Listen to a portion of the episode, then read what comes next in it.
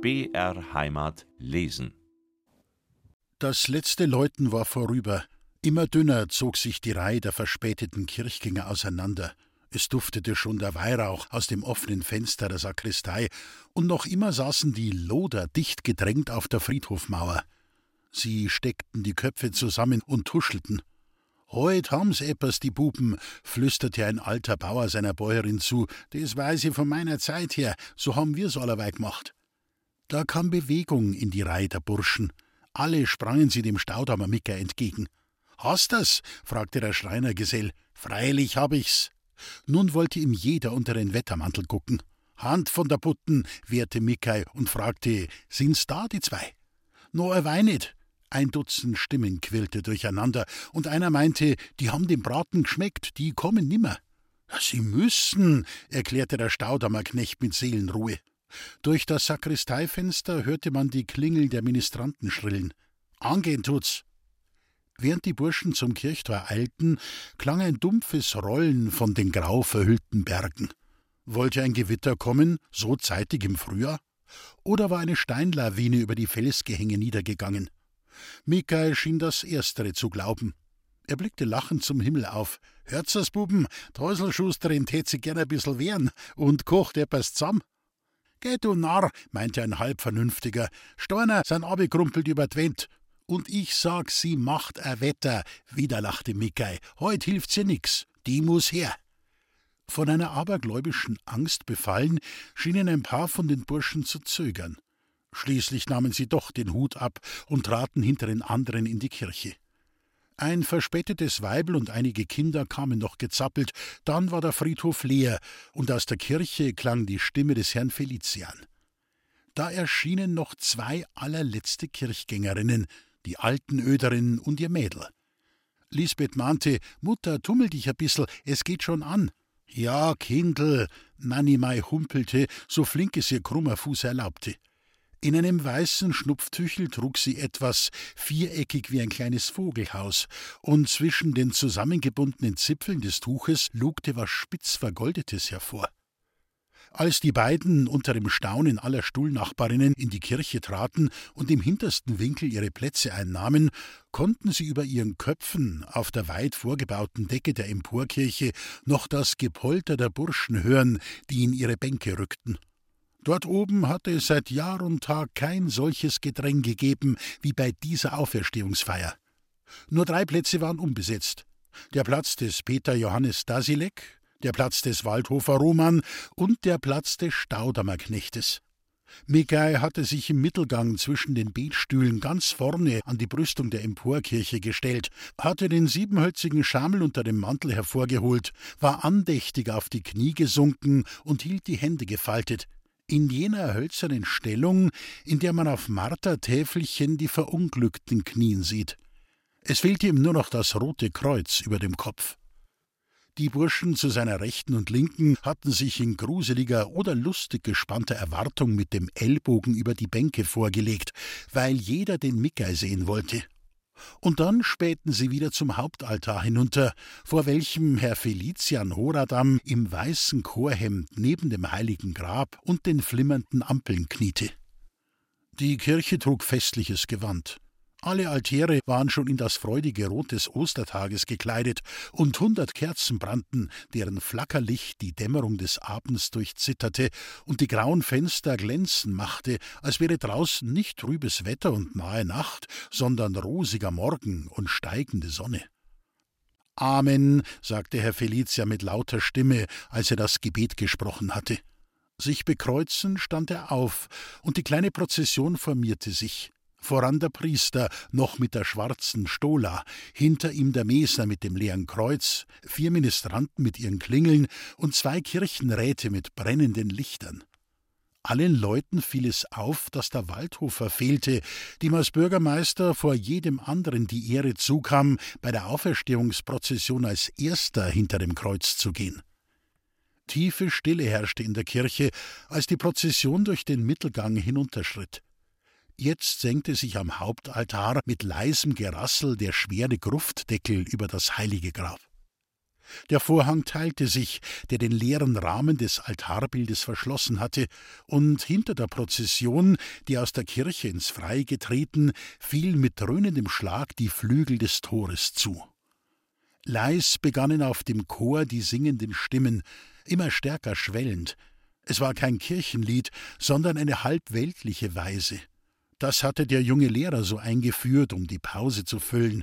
Er war von den Aufgeklärten einer, welche glauben, dass schöne Kunst auch in die Kirche tauge und die Menschen zur Frömmigkeit erheben könne. Ostern, Ostern, Frühlingswehen, Ostern, Ostern auferstehen aus der tiefen Grabesnacht. Blumen sollen schöner blühen, Herzen sollen heimlich glühen, denn der Heiland ist erwacht. Auf dem Emporium der Burschen herrschte ein immerwährendes Hälsestrecken.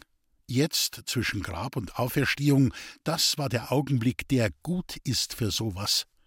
Dreimal hatte sich der Staudamer Mikai bekreuzt, und nun begann er die heiligen Litanei von rückwärts abzubeten. Uns fürbittet Gottes Auserwählten und Heilige alle, uns fürbittet Witwen und Jungfrauen Heiligen alle, uns fürbitt Anastasia Heilige, uns fürbitt Katharina Heilige. Siehst Eppers? flüsterten ihm die Burschen aus den nächsten Stühlen zu. Mickey machte die Augen starr, so als hätte ein Grausen seine fromme Seele gepackt. Der Häuselschuster in ihr Madel. Alle spähten in die Kirche hinunter. Doch sie sahen nichts anderes als die Hauben und Hüte der Weiber, die Struwelköpfe der Buben und die spiegelnden Glatzen der Bauern. Mickey deutete mit der Hand. Da kommt's! Und rote Haar hat's um, und Hörndeln hat's über die Augen, und hat einen feurigen Besen unterm Arm, und jetzt fallt's nieder, als hätte der Herrgott Faust auf den Buckel geschlagen. Mar und Josef, wie lauter Unziefer flutert's auf. Die gruselige Stimmung der Burschen drohte umzuschlagen. Sie sahen nichts, und der Staudamerknecht mit den aufgerissenen Augen war eher komisch als schreckhaft anzuschauen. Schon lachte einer von den Burschen und zischelte: Schwindeln tut er! Doch da streckten sich plötzlich alle Köpfe und der Staudamer Mickey guckte verdutzt in die Kirche hinunter.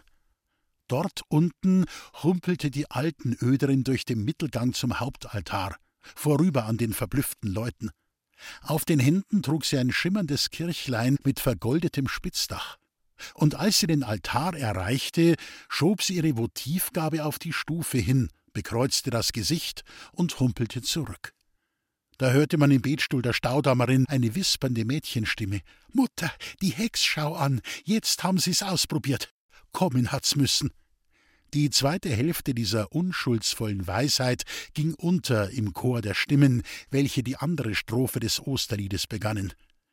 Der im Grabe lag gebunden, siegreich hat er überwunden, und der Kerker bricht. Frühling grünet auf der Erden, Frühling soll's im Herzen werden, ewig herrschen soll das Licht. Mit den Schlussworten des Liedes klang von draußen die rufende Stimme des Priesters zusammen. Drei dröhnende Schläge des schweren Kreuzes hallten am geschlossenen Tor. Die eichernen Flügel sprangen auf, und während im Rahmen des Hauptaltars der erstandene Heiland mit der Osterfahne aufstieg und der Priester im Rauchmantel einzog in die Kirche Umwogt vom Dufte des Weihrauchs fingen alle Glocken zu läuten an, und unter Posaunenschall und Paukenschlägen jubelten die Stimmen der Sänger Der Herr ist auferstanden, ja, ja, ja, er ist wahrhaftig auferstanden, Halleluja, Halleluja. Als Herr Felician den Hauptaltar erreichte und auf den Stufen das Kirchlein schimmern sah, ging ein glückliches Lächeln über sein Gesicht. Er bückte sich und stellte das glitzernde Weihgeschenk der Häuselschusterin auf den Altar. Das tat er in sehr auffälliger Weise. Dennoch bemerkten es nur wenige Leute. Fast alle Gesichter waren verwundert zur Emporkirche der Burschen hinaufgedreht. Da droben herrschte ein Spektakel, den auch die Posaunenstöße und Paukenwirbel nicht ganz übertönen konnten. Im hintersten Winkel der Kirche hatte Nanimei die Hand der Lisbeth gefasst und als Herr Felician mit wehendem Rauchmantel in der Sakristei verschwand, flüsterte die alten Öderin: Komm, Kindl, jetzt is mal gut in der Seel. D'Leut kunden mir's verderben. Schau mal heim, eh Leut aus der Kirche laufen. Sie traten aus dem Betstuhl, ohne den Weihbrunnensegen abzuwarten. Des Rauchmantels entkleidet, kam Herr Felician aus der Sakristei, wanderte durch die ganze Kirche und sprengte das geweihte Wasser nach allen Seiten. Als er zum hintersten Winkel kam und die zwei unbesetzten Plätze sah, lächelte er zufrieden und sprengte reichlich den Weihbrunn nach der leeren Bank. Noch ehe Herr Felician die Sakristei erreichte, stürmten die Burschen mit Gepolter über die Holztreppe der Emporkirche herunter. Ihre Erregung schien noch zu wachsen, als sie den leeren Betstuhl der Häuselschusterin sahen. In dem schmalen Gange staute sich ein drängender Knäuel. Weiter, aus sie, mahnte der Staudammer Mickey und draußen in der grauen Dämmerung hob er die Hände über den Kopf und gab die Losung Alle miteinander ins Wirtshaus. Andere Leute, die aus der Kirche kamen, liefen dem Trupp der Burschen nach mit neugierigen Fragen. Überall im Friedhof bildeten sich klatschende Gruppen, und aus einer dieser Gruppen hörte man die Stimme der Staudamer Julei heraus, schrill wie eine Weidenpfeife. Herr Felician, als er die Sakristei verließ, hätte nur einen Blick über den Friedhof werfen dürfen, um in Sorge zu geraten. Doch heute schien er keine Augen zu haben, nickte lächelnd vor sich hin und hatte merkwürdige Eile, durch den dämmernden Abend nach Hause zu kommen. In seiner Stube brannte schon die Lampe, und Jungfer Katrin war dabei, den Tisch für das Auferstehungsmahl zu decken. Scheu guckte sie ihren geistlichen Herrn an, der seit 24 Stunden kein Wort mit ihr gesprochen hatte. Sanft und zutunlich klang ihre Stimme. Recht schön guten Abend, liebe Hochwürden. So ist er halt wieder auferstanden, unser grundgütiger Heiland. Geld ja. Und recht viel Glück auf die heiligen Ostertag. Herr Felician Horadam sagte feierlich Meine gute Katrin, hinter der heiligen Auferstehung soll kein Zorn und Groll verbleiben. Wenn du dir den gestrigen Tag ein bisserl zur Warnung nimmst, soll dir alles vergessen sein. Unser lieber Herrgott hat auch mir mein unpriesterliches Benehmen net übel genommen und hat mich was Gutes stiften lassen. Katrin haschte die Hand des Pfarrers und wollte sie küssen. Lass gut sein. Herr Felician zog die Hand zurück. Die Schlägerei mag ich nicht. Mach einen guten Vorsatz im Herzen, das ist mir lieber. So, und jetzt bring mir die Metzelsuppen. Er trat zum Fenster und blickte in den dunkelnden Abend hinaus. Merkwürdig, dass noch immer Menschen im Friedhof waren. Überall an der Mauer standen sie beisammen, andere huschten wie Schatten davon, um flink nach Hause zu tragen, was sie vernommen hatten. Besonders eilig schien es die Hausmagd des Bürgermeisters zu haben. Atemlos rannte sie, bekreuzte sich immer wieder, und so oft sie auf der rauen Straße stolperte, guckte sie in abergläubischer Angst über die Schulter.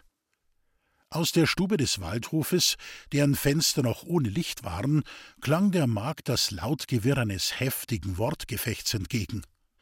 An dem großen Bauernhof war nur ein einziges Fensterchen erleuchtet, das Fenster an Hans Peters Kammer. Diesem Lichtschein rannte die Hausmagd zu. Als sie durchs Fenster guckte, stand sie sprachlos vor Verblüffung. Wie verändert war das Stübchen des buckligen Apostels anzusehen. Alles zierliche, glitzernde Spielzeug, die Baumschwämme und Heiligenbildchen, alles war verschwunden. Und Hans Peter, so als hätte er für den Weg zum Pfarrhof nicht mehr die Kraft besessen und hätte noch erst ein wenig rasten müssen, Hans Peter saß auf dem Bett und hielt mit beiden Armen auf seinem Schoß den ungeheuerlichen, firnisfunkelnden Bauernstuhl der Jungfer Katrin umschlungen, diesem Peter Johannes Stasilek unter den Sesseln. Es war ein Anblick, der die Magd bei aller Verblüffung zum Lachen zwang. So, du, mit beiden Händen trommelte sie an das Fenster. Gar nicht in der Kirch bist gewesen. Heut hast etwas versäumt. Hans-Peter hob das entstellte Gesicht, die toten Augen, und da kam der Magd hinter dem Lachen wieder der abergläubische Schreck. Jesus Maria, der schaut ein Jahr an, als ob er dazugehören tät zu die anderen zwei. Sich bekreuzend rannte sie an der Mauer hin und fuhr ins Haus. Noch immer klangen in der Stube die zwei raufenden Stimmen, jede so heiser wie die Stimme eines Vorbeters nach einer langen Wallfahrt. Die Magd schien nichts zu hören, wollte nur ihre Neuigkeit loswerden. Waldhofer, schrie sie und riss die Stubentür auf. Waldhofer, was heut in der Kirch? Weiter kam sie nicht. Der Bauer, ganz schwarz in der dunklen Stube, fuhr wütend auf das Mädel los. Mach, dass du rauskommst. Das tät mir dauern, dass ihr halten ihre Nasen einstecken, wann der Vater mit seinem Buben etwas hat. Ausse, oder? Die Magd war zurückgefahren, als hätte ihr die Feuerspritze einen Strahl ins Gesicht geworfen. Und mit einem Fußtritt schmetterte der Waldhofer die Stubentür zu. Nun Stille. Das lange, dicke Seil des Streites war entzweigerissen. Schwarz und wortlos standen sich Vater und Sohn in der finsteren Stube gegenüber, alle beide schnaufend, so als hätten sie einen steilen Berg erklommen und wären mit ihrer letzten Kraft zu Ende. Der Alte rührte sich zuerst. Schreien konnte er nimmer. Er murrte nur ganz heiser. Nicht schlecht. Die heilige Auferstehung versandt und einig stritten bis in die Nacht. Er trat zum Tisch und nahm den Zylinder von der Hängelampe. Jetzt muss Ruhe sein. Jetzt kummert Leid. Es kommt mir down, dass man die saubere Geschichte gleich morgen ausratschen tät im ganzen Ort. Sakrament noch einmal. Der energische Fluch galt dem Zündholz, an dem er sich die Finger verbrannt hatte, weil der Docht so schnell nicht Feuer fangen wollte. Nun zuckte das Flämmchen, glomm immer heller auf und streute sein falbes Licht in die Stube. Diese Helle wirkte ein freundliches Wunder und zerbrach dem Zorn des Waldhofer die gröbsten Knochen. Erschrocken sah er seinen Buben an, der mit geballten Fäusten im Schein der Lampe stand, das Gesicht wie die Mauer so bleich, zähe Entschlossenheit in den blitzenden Augen. Lass mir mei Ruhe, murrte der Alte, als müsste einem bösen Wort zuvorkommen, das schon auf Romans Zunge lag. Ich sag's dir zum letzten Mal, solang ich der Herr im Haus da bin, kommt mir so eine nicht zur Tür eine. So eine? Vater, das sagst nimmer. Das wirkte. Nicht, weil es in Zorn geschrien, sondern mit ernster Ruhe gesagt war. Gegen's Madel hab ich nix, korrigierte der Waldhofer und sah seinen Buben immer scheuer an. Meinetwegen soll's die Liebste sei. Ich reiß ihr keinen Zinken aus dem Kröndel. Aber den Leutratsch, den lass ich nicht anhängen an mich. Er arbeitete sich wieder in die alte Wut hinein. Da täte ich mich schon lieber niederlegen und Augen zu machen. So, jetzt weißt, wie's dran bist. Gut, Vater, Roman legte die Faust auf den Tisch.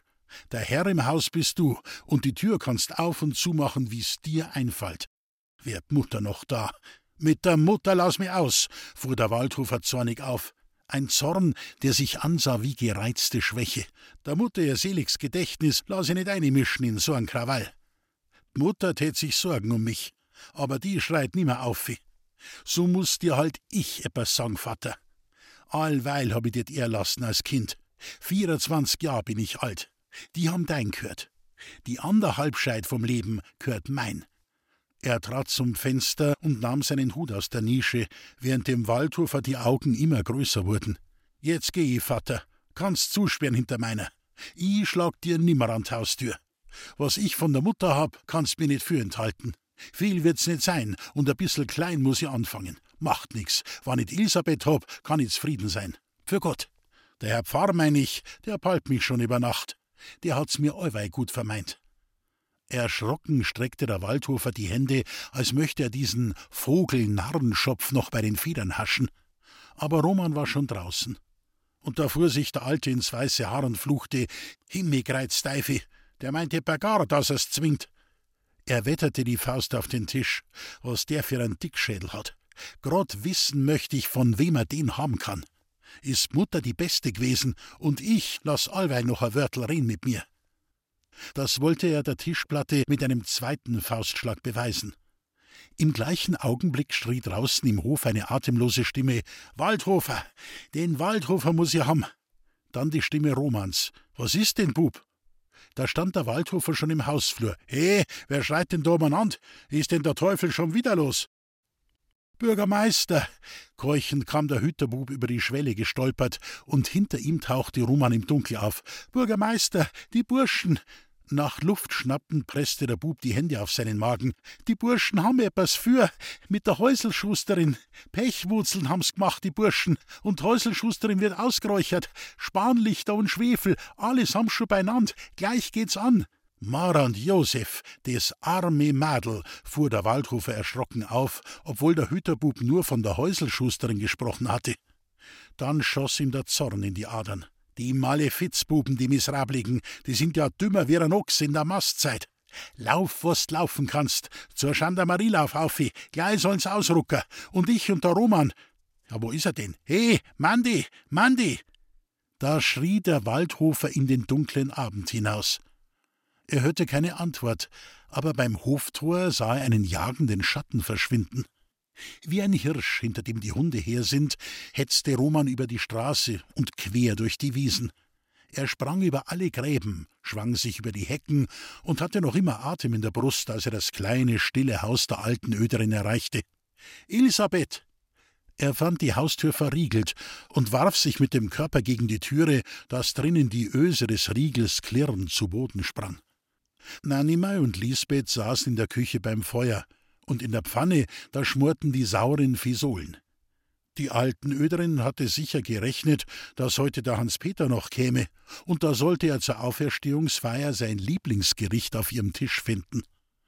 Als die Haustür krachte, stand Lisbeth auf, nicht erschrocken, und stellte sich vor die Mutter hin. Der bleiche Schreck überfiel sie erst, als sie beim Flackerschein des Herdfeuers den jungen Waldhofer in der Küchentür auftauchen sah. Die alten Öderin war ruhig sitzen geblieben, doch als sie die beiden so voreinander sah, ihr Mädel bleich und zitternd, Schmerz und Sehnsucht in den Augen, und der Lisbeth gegenüber den keuchenden Einbrecher, der nicht reden konnte, und dabei das Mädel mit einem Blick verschlang, in welchem Glück und Sorge durcheinander schwammen. Als die Altenöderin das sah, bekam sie ein Gesicht, als ginge diese Sache über den Verstand ihrer grauen Haare. Elisabeth, Roman streckte die Arme. Fort, gleich auf der Stelle müsst's fort, du und Mutter. Ich führ ihn gen Pfarrhof auf. Der Herr Pfarrer meint's gut mit uns. Er haschte die Hand des Mädels. Und als ihm Lisbeth die Hand mit Gewalt entreißen wollte, begann das Zornfeuer nachzuwirken, das vom stundenlangen Wortgefecht mit dem Vater in ihm zurückgeblieben war. Was hast denn? schrie er mit heiserer Stimme. Wann ich dir sagt, dass fort muss, gleich auf der Stell. Was wärst dich denn, Euwei? Er presste ihre Hand, dass Lisbeth stöhnen musste. Jetzt bitte ich mir aus, dass geschieht, was ich sag. Meinst du, ich bin umsonst dahergerannt wie ein Narr? Mach weiter, sag ich, und Mutter auf, pressieren tut's. Er zerrte das Mädel gegen die Tür, und Lisbeth schien endlich in seinen Augen die Sorge zu erkennen. Sie wollte fragen und brachte nur einen stammelnden Laut über die Zunge. Was? Was? Was, was? Wann's etwas für haben die Buben? Mach weiter, sag ich. Oder meinst ich lass dich im Haus da herin und lach dazu, wenn die Buben aufmarschieren im Trupp und Pech anzünden vor der Haustür, als ob's deiner Mutter ihr Häusler Fuchsbau wär. Abmacht haben sie's. A Vater unser lang und sie können da sein. Mach weiter, sag ich. Und Tummelsink, Mutter, pressieren tut's. Das war doch eine Nachricht, um darüber zu erschrecken. Aber Lisbeth atmete auf. Ein glückliches Lächeln glitte über die vergrämten Züge. Dabei zerrte sie noch immer mit der Hand, um frei zu werden. Da tat ihr Roman den Willen und ließ ihre Hand aus der seinigen fallen. Ganz bleich war er, mitten in seinem brennenden Zorn. Ach so, willst etwa nicht? Ah, mit mir nicht. Na ja, so bleib ich halt. Muss ich mich halt wehren. Und wann's ihrer zwanzig gewähren. Mehr als da schlagen können's mich nicht. Er suchte mit verstörtem Blick und wollte nach dem Beil greifen, das er in einem Winkel der Küche liegen sah. Lisbeth haschte seinen Arm. Jesus Maria! Wie fest sie jetzt seine Hand umklammerte. Er sah sie an, als gelte es die Entscheidung seines Lebens zu sein. Tust dich führen lassen von mir, jetzt gleich auf der Stell? Alles tue, alles, was du willst. Nur also, warum sagst du das denn nicht gleich? dass man sich ängstigen muss und Zeit versäumen. Und weiter, Mutter, a bissel geschwind. Die alten Öderin, noch immer jene Staunen in den Augen, schüttelte den Kopf. Ich bleib. Mara und Josef, fuhr Roman wütend auf, Smadel hab ich. Jetzt fangt man die Alte an.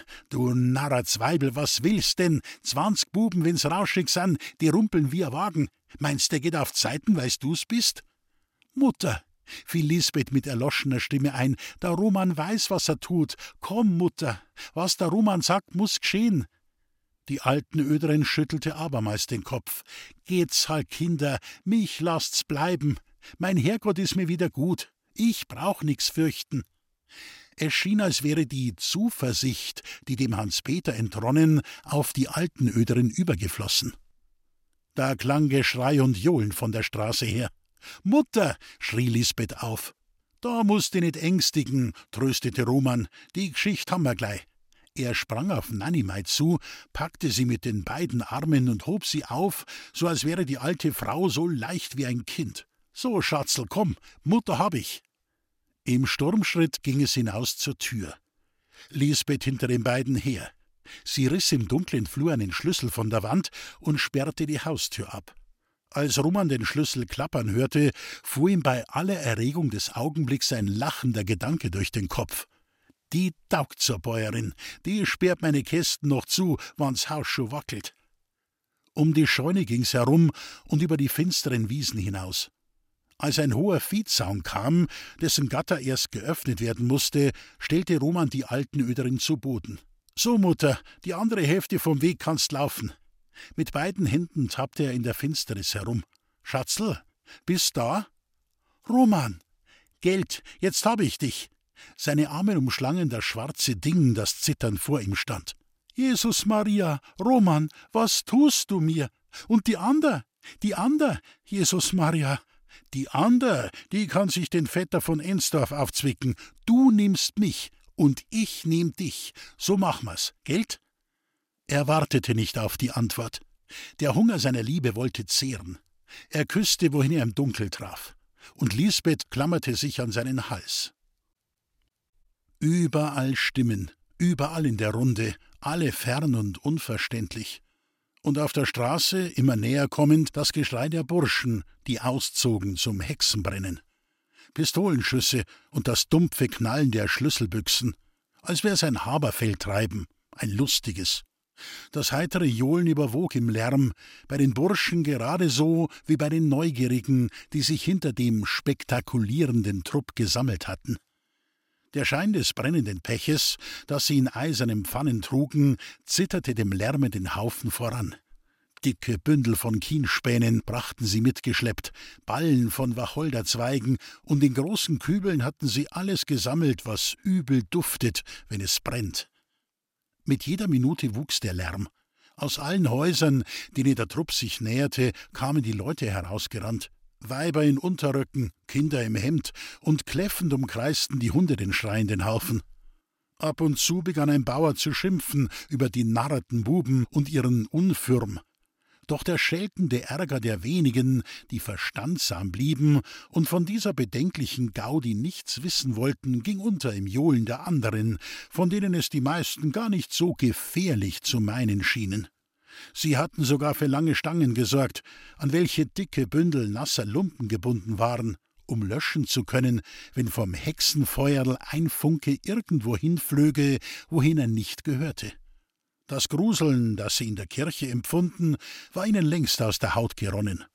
Dafür wirbelte der Enzian in ihren Köpfen, und jeder wollte mithalten bei der lustigen Hetz. In missverständigem Chorus stimmten sie, als sie den Hofraum der alten Öderin erreichten, das Hexenverslein der Kinder an. Zwei mal zwei macht sechs, sechs, sechs, so viel macht's bei der Hex, Hex, Hex und während die einen sangen, machten sich die anderen, von Mikai geführt, mit schreiendem Eifer an die Arbeit.